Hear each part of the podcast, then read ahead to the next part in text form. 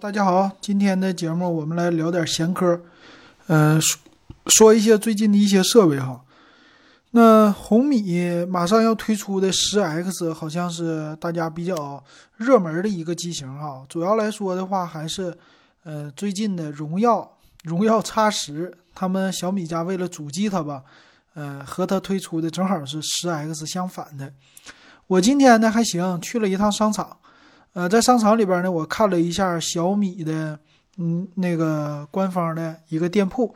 这个店铺进去以后呢，感受了一下小米的几台手机。因为最近我妈要买手机，呃，我就去看了一下哈。我妈要买的呢是，嗯，红米的。我想给她买个一千五的，因为她对手机需要比我的需要还还多。我妈买手机呢，她主要是你看哈。就是薅羊毛，也不是，就是为了玩游戏。你比如说拼多多，拼多多的胶水他玩，现在玩抖音极速版、快手极速版，嗯，今日头条好像不玩，还有一个趣头条他玩，再有玩什么，反正只要是给钱的他都玩。最近呢，我发现了两个事儿，一个是呢，他现在的手机需求玩的因为多了，我爸爸的那一台红米七已经是承受不住。这种的虐待了，已经卡了，呃，这个你要是玩个微信还行哈，要是做别的就开抖音，他同时开两个微信，再开一个那个拼多多，这就完了，整个就卡了，你就得等着了。所以那样的手机已经禁不住他的用了，然后呢，就得买一个一千块钱左右的，但是现在一千多的手机吧，还没有什么太好的。最有意思的是，我说我给你买个一四九九的吧。现在一二九九的手机太少了，买个一四九九的，咱买一个呃荣耀、华为的。我妈说不行，我不喜欢华为的品牌的，我就买小米，我就觉得小米好。她现在用的呢是 vivo 的 Z 一，这个手机去年给她买的，现在用了一年，刚一年多一点点哈，就不行了，想换了。呃，也是去年的一个千元机呢，两个摄像头背面。今年的千元机背面就四个摄像头了，你说这变化确实挺大。呃，去年呢那个机型，现在他手里不是不卡，但是呢就觉得有点力不从心啊，还是喜欢新的，还喜欢薄的。那我今天去看了小米哈，这个米家他们的展示里边有两三个机型我都玩了，比如说小米十青春呢，呃，小米十 Pro 啊，红米的 K 三零五 G 版呢。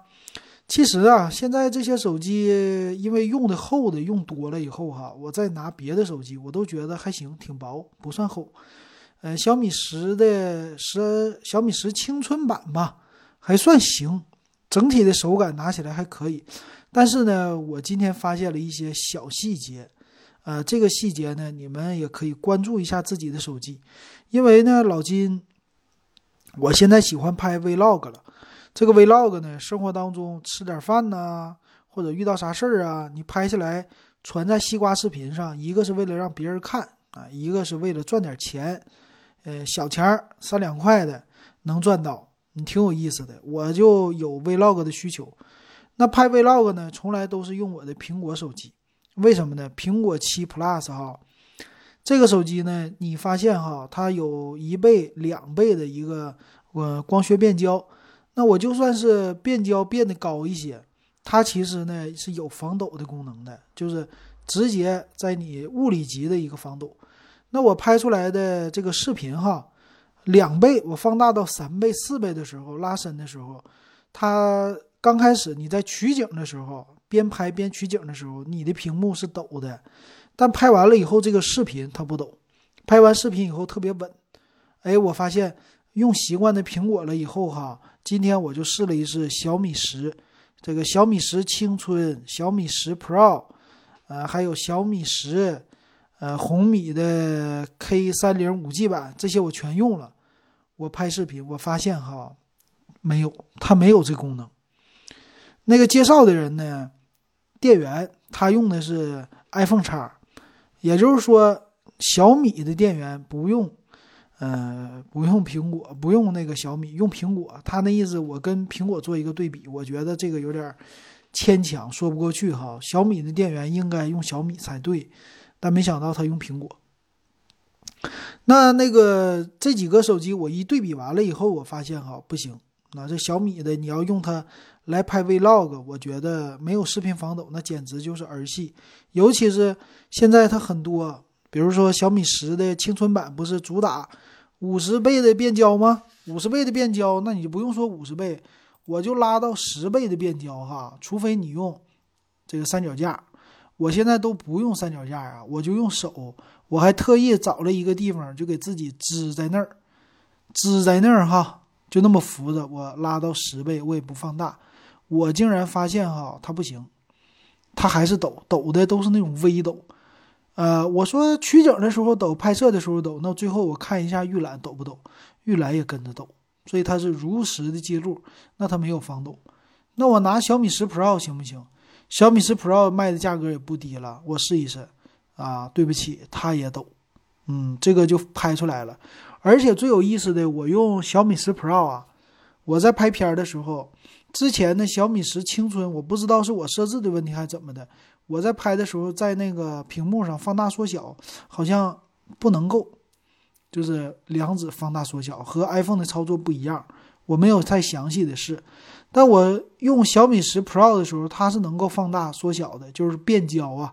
边摄像的时候边变焦，这个变焦呢虽然能啊，但是就看完的时候呢不行，它这个抖动确实是有的，跟 iPhone 比不了。那最有意思的，我想我用这个机器传到我的手机上，我是 Realme 啊，我发现现在小米系统和 Realme 的系统，就 OV 的系统吧，快传功能已经实现了，呃，不用那个什么，那个这叫什么来的？不用蓝牙来传输了哈，你就用，呃，realme 的互传，你给它打开，或者小米的快传，你给它打开，你们之间就可以来传送这个视频。但是，我用小米十拍出来的这个视频哈，放在我的那个 realme 的手机上来看这个视频的话，它竟然不一样。因为什么不一样呢？我在小米十的 Pro 版呢，我拍视频的时候，我特意放大了。我放大的那个对焦，我这个意思是说，拍出来以后在那上预览，它是能够边拍边放大的。但是到我的 Realme 上以后，它不能放大，只能是一个画面。这说明什么呢？这说明它好像是一个就是软件层面的电子版的放大，而且存储了以后哈，好像还不是正宗的视频。我不知道为什么头一回遇见这种事儿，所以今天我遇见的事儿，这是没有真机的。没办法哈，之前老金都是云点评吧，属于是没有真机没看到，所以碰了真机以后才发现竟然有这样的问题，实在是太奇怪了。我感觉有一点没见过，而且这个视频播放呢，我拍的是九秒，呃，前面的几秒能正常播，当我放大的时候就不行了。这个问题是什么呢？可能是因为它是一个四 K 的视频吗？就是。它的格式四 K 太大了，我的 Realme 播放起来卡了，啊，有一个有一个这个原因，那我回头我再传到别的上面哈，那竟然是不支持，就是都是卡顿的，我这个头一回遇到，到时候咱们看一看吧，这是一个问题。然后呢，再来说什么？今天呢，我上传了一个视频，今天是咪咕，呃，有我买的 Kindle 咪咕版。已经到货了，这个是五月十八号当天买的。这个看到咪咕版呢是有开箱视频，大家可以去看，在哔哩哔哩啊，还有西瓜视频，我都已经传上去了。这个版本呢特色就是四百六十八块钱，呃，说是打卡一百天，打完了以后就等于给你返现嘛。那这个上一家呢已经死死翘翘了啊，上一家是飞讯，飞讯的那些路由器啊什么的已经死了。那现在呢，这个是 Kindle，Kindle 的话呢，嗯，怎么说呢？亚马逊其实去年也是一顿大清仓，清仓的主要是他们家国内的那些仓库不干了，呃，主要做那个海外自营，主要是呃，就是这个算是什么呀？海外自营不叫海外自营，叫全球购啊，就是这个意思啊。所以国内的亚马逊基本上也就是真正的国内库存的东西，也就是它的一个电子书了。但是这个电子书呢，怎么说呢？之前呢跟咪咕定制的版，它有好几个定制版哈，不仅是咪咕的定制版，它还有什么？呃，这个叫故宫版啊，还有这个版那个版。其实国内吧，很多人电子书基本上都是用来吃灰的啊。真正爱看书的人买这个电子书的不是特别的多，吃灰为主。那当年的咪咕版呢？这是那个谁呀？咪咕版是这个这个叫什么来的？中国移动的。中国移动有一个咪咕阅读，哎，其实我都没用过哈，因为我看那个它的 A P P 的样子，我就不喜欢了。然后中国移动的东西我用的非常的少，我也不用中国移动的手机号。那这个咪咕阅读呢，它是和 Kindle 来定制的一个版本啊，它是有自己的一个书店。那这个版呢，也是那机器出来多少年了？我估计得有个三四年的时间了吧，都一直没卖出去。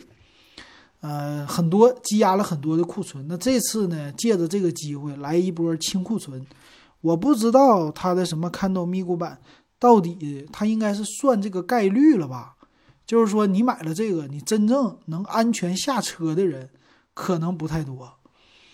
就是安全下车什么意思呢？坚持一百天打卡，这样的人可能不多啊。我他估计是这么来有一个精算的，所以呢。他现在就推出这个版本了啊！你坚持打卡，每天阅读十五分钟啊，坚持一百天，他就给你返现这个模式，然后顺便的一波清仓，清仓再加上算是提高一批他的新用户吧，亚马逊的新用户啊和咪咕的新用户啊。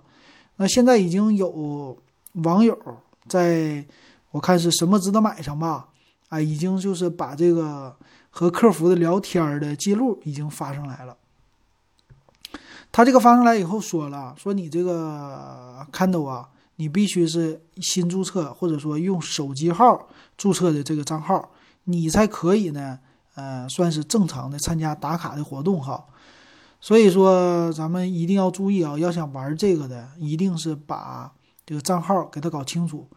呃，这波的清仓机器拿到手以后，我发现啊，竟然不是我的手里的另外那款 Kindle 那个样。啊，大家可以去看看那视频，它竟然是比我那个还新的，所以对我来说呢，我拿到的是一个全新的产品。虽然说这产品已经过时了，但是比我手里的这个新。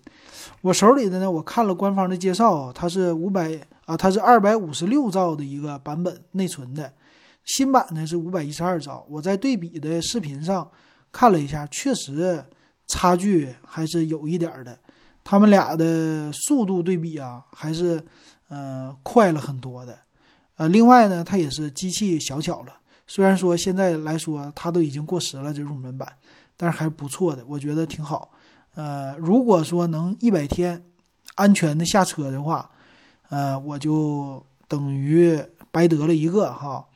呃，白得了一个的好处是，我家里边又多了一个吃灰的设备，没别的，就多一个吃灰的设备，你不一定。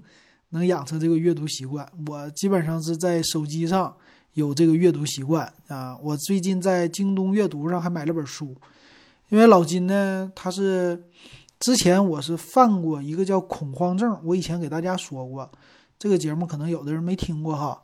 恐慌症，什么叫恐慌症呢？是焦虑症的一种。然后最近我去书店的时候看到一本书，啊，有点扯远了，但我扯两句哈。有本书叫。焦虑症与恐惧症手册这本书好像还是心理学方面比较那啥的一本书，就比较好的一本书。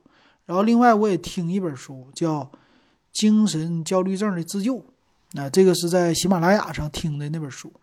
这两本书里边呢，我听的这个有人读，我觉得他放的音乐比较的轻松啊，我就没事听一听。那另外一本这《焦虑症与恐惧手册》呢，它是把整个的焦虑症。都给你解释了一遍。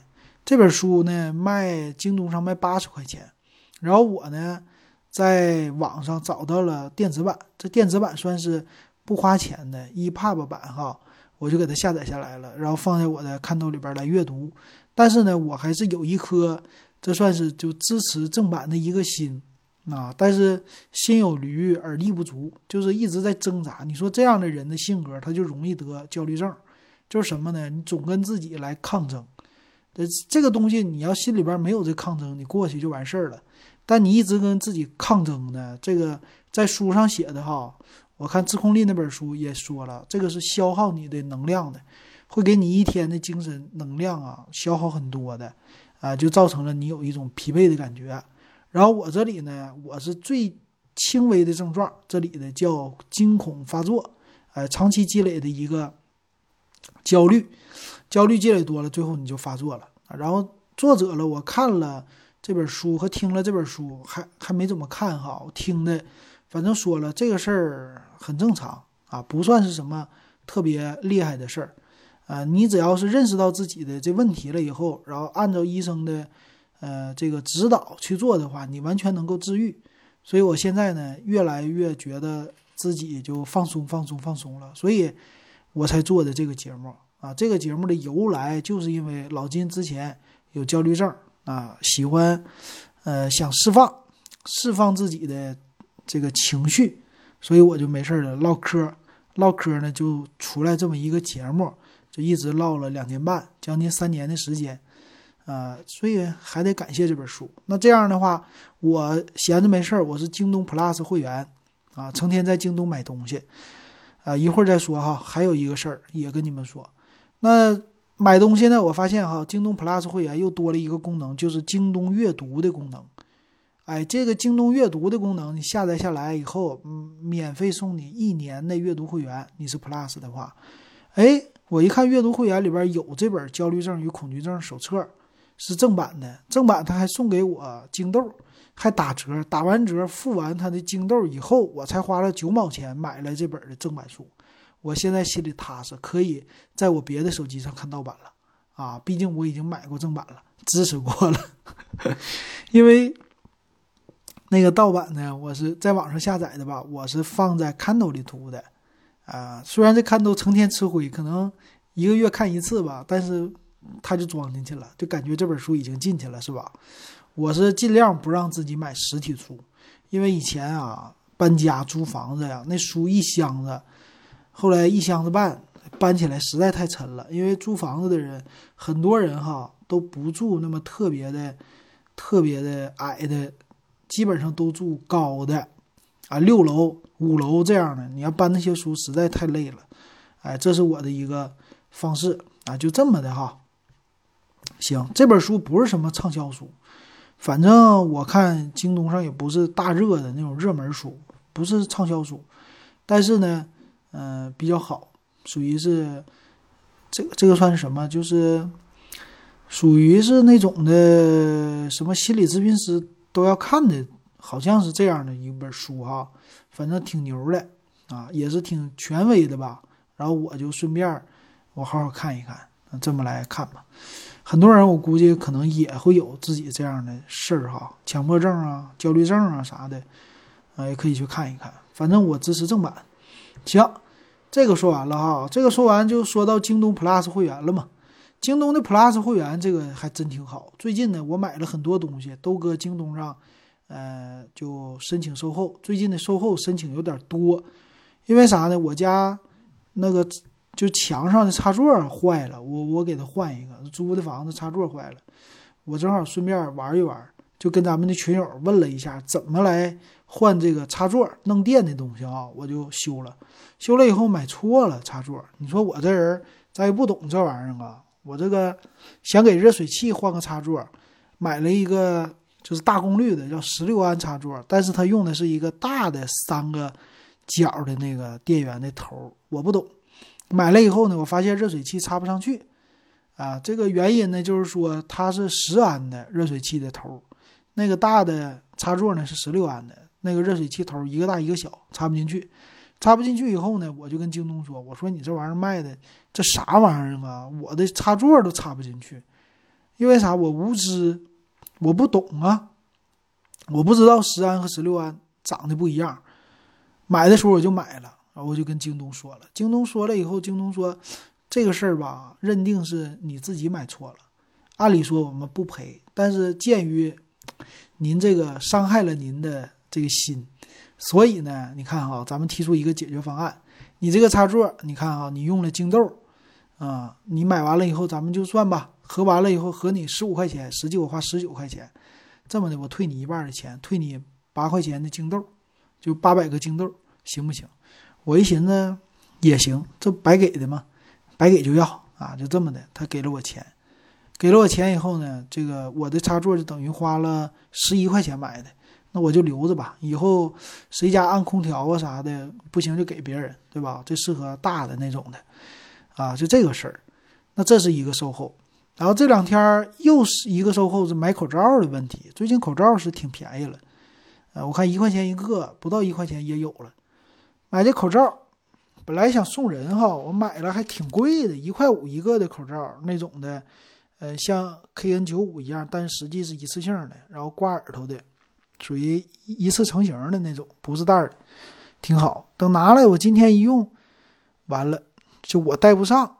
那我戴不上，只能给小孩戴，小孩戴或者我媳妇戴，就是它短的，他没告诉你它是一个 M 号，我就申请退货，只要是没拆封就能退，所以这一点我觉得京东很好。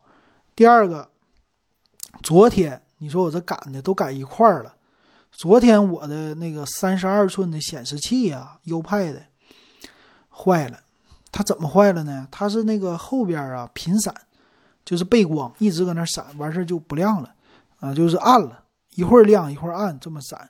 我刚开始以为数据线就 HDMI 的线的问题，我还换了一条，不好使。啊，看来是这机器就坏了。我马上申请京东，呃，买过来的话，将近马上就是两年了。我是一八年好像八月份下的单，马上两年。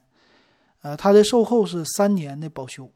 那这个京东呢，现在整的也挺好哈，它是保修可以帮你跟厂家保，只要你是自营的，你就可以呃在售后期内你申请售后，我就申请了，他就上门，因为我 Plus 吗？这个这点好啊，他上门来服务，上门来取，取完了以后给我拿走。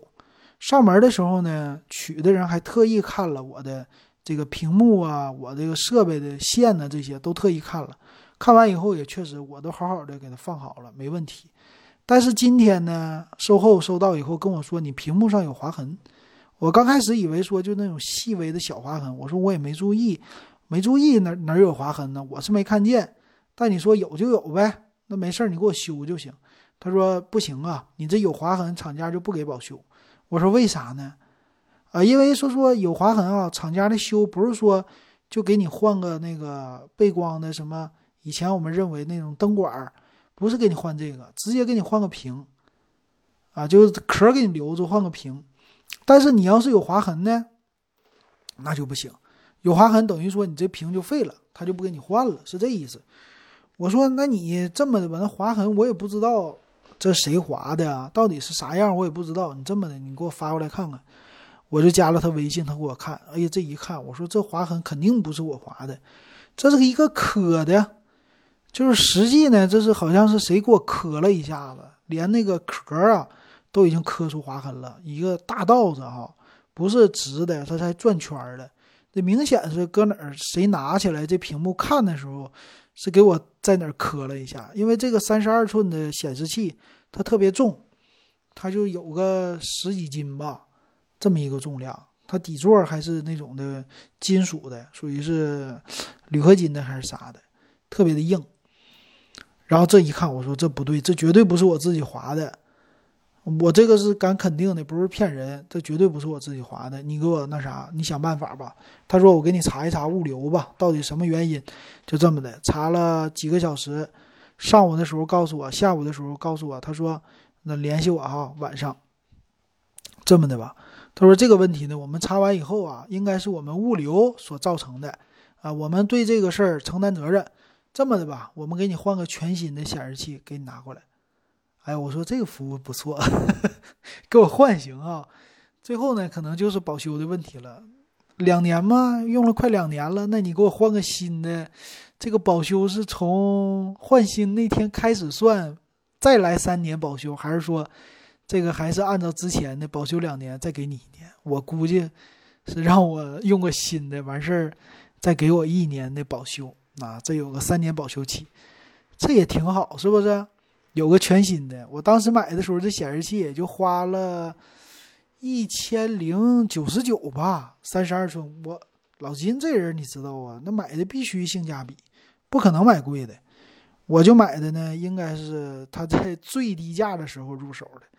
我我特别有耐心哈，就等这个性价比，有耐心的等啊。他就是我看看啊，我的入手价格是一千零七十九块钱，买了一个三十二寸二 K 分辨率的一个显示器，三十一点五寸哈。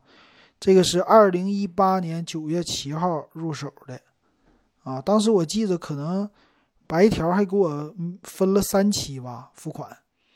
还是挺不错的哈，那用到现在的话还真是，还有四个月，就一年半多一点点儿吧，这么长的时间，还算是比较经常用的一个显示器啊出现的问题，所以我觉得这个京东的售后确实挺好的，呃，这显示器呢，今天多少号？二十二号，我估计他说下周一就能给我送来了，挺好的啊，从上海调货的。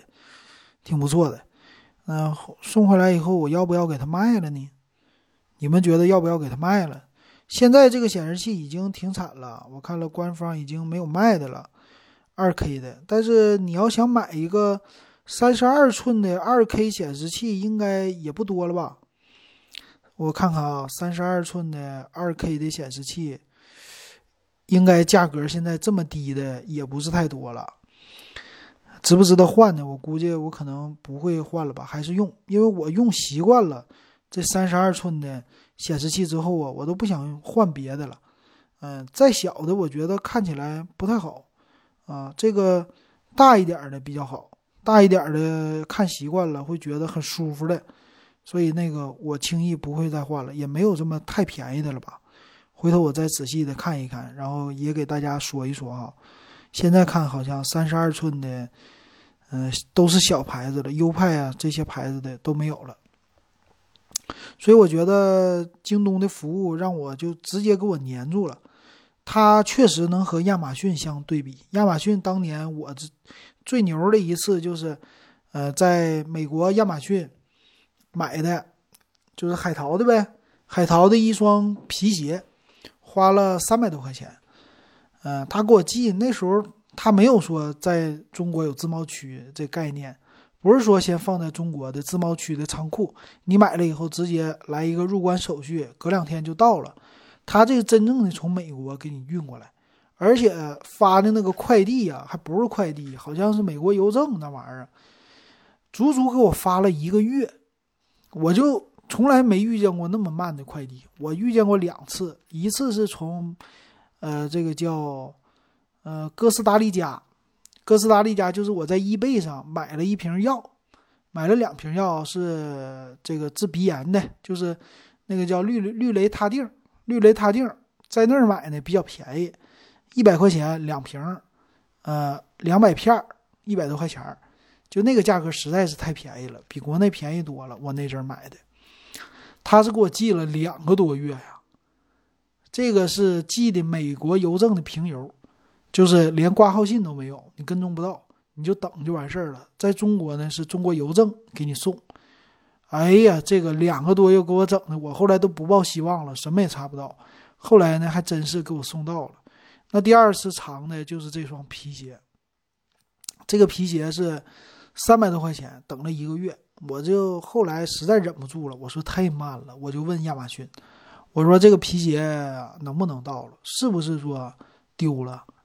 丢了你就你给我想办法。亚马逊说对不起，我们确实到现在也没跟踪到信息，不知道是入关的问题还是丢了。那这么的吧，如果再过一个星期你的这双皮鞋不到，我们给你退钱。OK，那又过一个星期没到，我说怎么办？他说对不起，我给你退钱。退钱第二天等钱到账，皮鞋到了啊，所以这双皮鞋免费白给我，我到现在那双皮鞋还留着呢，就没穿坏。我就觉得 这服务太好了。那现在呢？京东这个服务已经是和亚马逊已经能平起平坐了，所以我是死心塌地的还得买京东的会员。我已经买到明年的了，呃，就是我看哈是和谁一起买的？爱奇艺的会员，对，它是一百，我记得一百二十八还一百三十八，呃，加上爱奇艺的会员，加上京东的会员，还是挺合适的。明年我应该还会买。啊，我觉得这服务还是不错的哈。这就是这两天儿吧，老金身上发生的事儿挺有意思的，我给大家捣鼓捣鼓，呃，又很水的一期节目。回头呢，咱们再来评测。以后你看啊，我买东西我就开箱，能开箱我也开开箱，给大家看点真机的视频。行，今天的音频咱们就唠到这儿，感谢大家的收听。